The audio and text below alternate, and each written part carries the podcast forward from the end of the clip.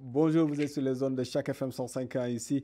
Euh, on est en compagnie avec euh, Monsieur Denis, euh, Denis Dominique ou Dominique Denis, plus simplement, qui est l'organisateur de la troisième saison de la série de Bouche à oreille qui se tiendra du vendredi 4 octobre au vendredi 22 mai, 22 mai plutôt, j'y arrive. Mais nous aussi, on parlera aussi de cet événement du 6 mars avec Philippe Bay qui sera au concert ici avec cette organisation.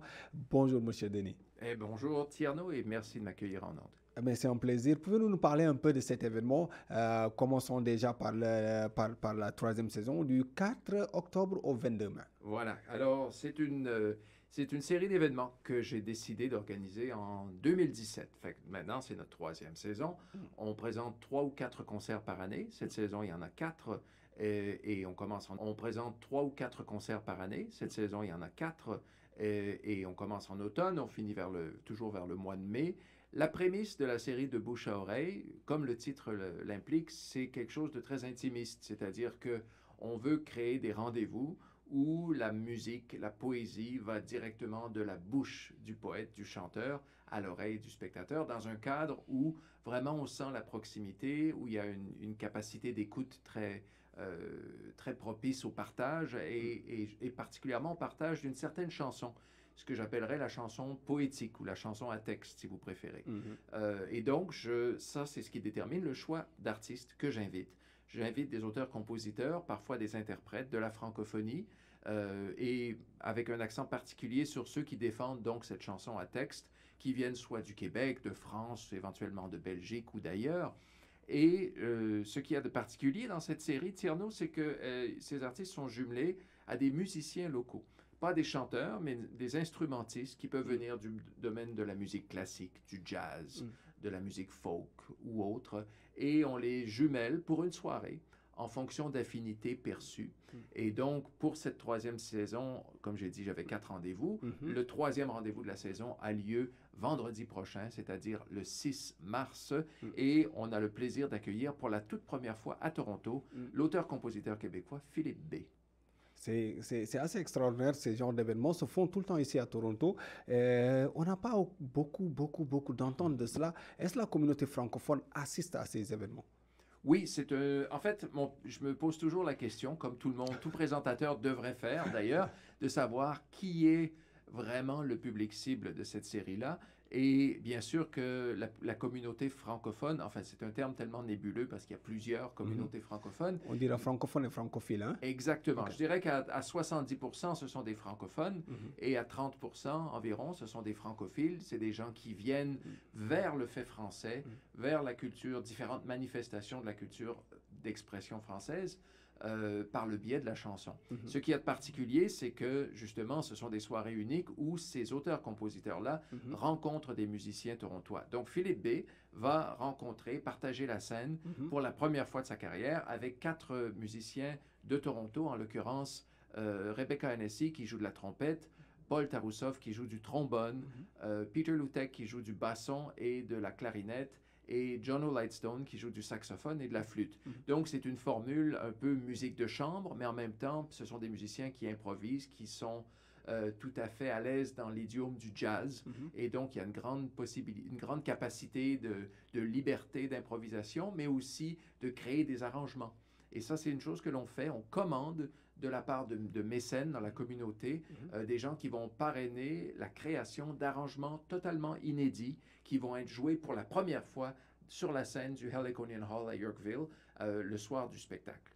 Et donc, euh, par exemple, telle personne va faire une contribution de 300 dollars et on va commander un arrangement et ça va être fait et les, musiciens vont découvrir cet arrangement et l'auteur mhm. va découvrir une nouvelle un nouvel habillage pour sa chanson la veille du spectacle.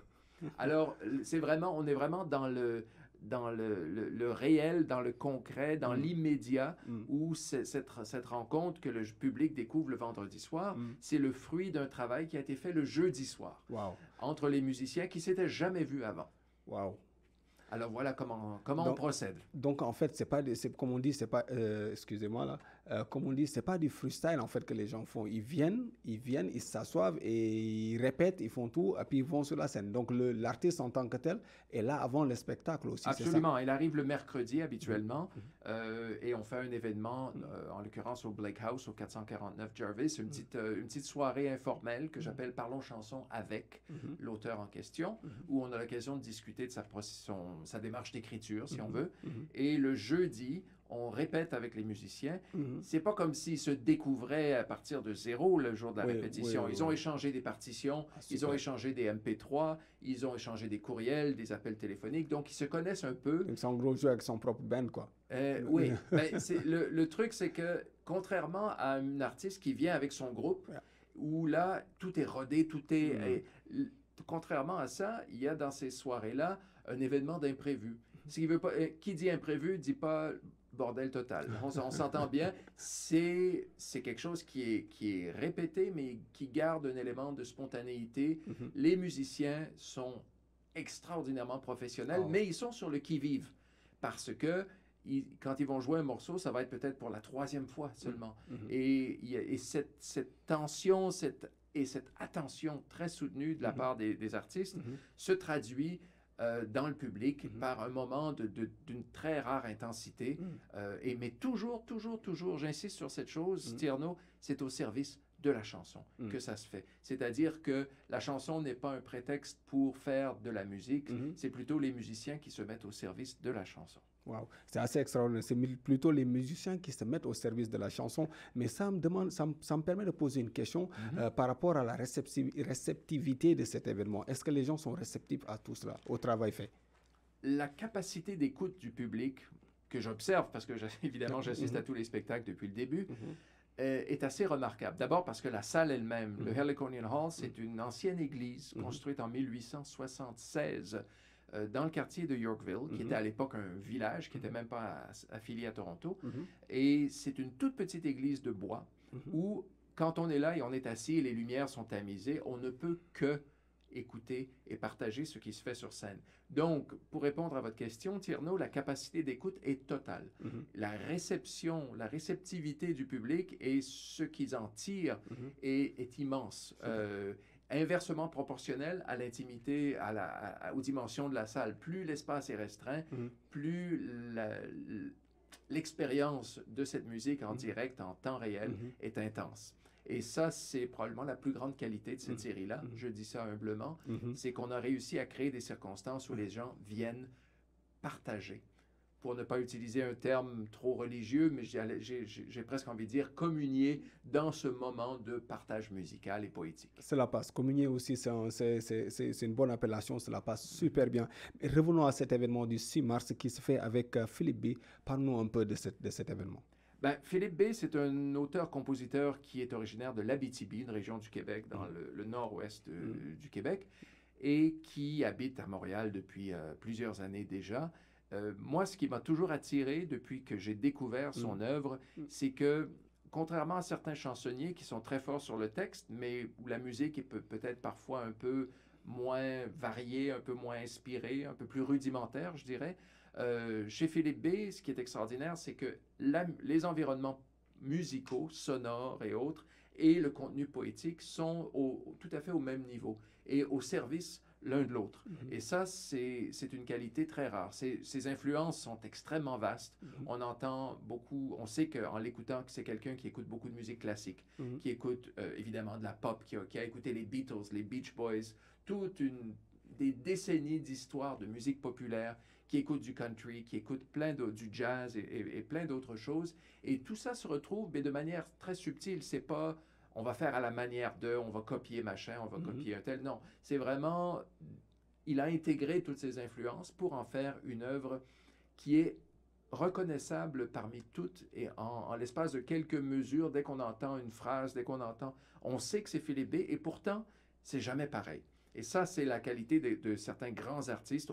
Prenez les Beatles, par exemple. Mhm. Ils ont évolué constamment et pourtant ils sont toujours reconnaissables. Et Philippe B, sans dire que c'est l'égal des Beatles, évidemment, il n'y en a pas mhm. beaucoup qui pourraient, qui pourraient prétendre à cela, c'est quelqu'un qui a son identité, qui a su, je dirais, digérer et, et, retransmettre toute une foule d'influences en mhm. un style original et très touchant. Et comme, comme je le disais, ces textes sont d'une rare poésie, de toute beauté, et ça, c'est ce qui m'a attiré dès le début, et c'est la raison pour laquelle il va se retrouver sur la scène du Heliconian le 6 mars.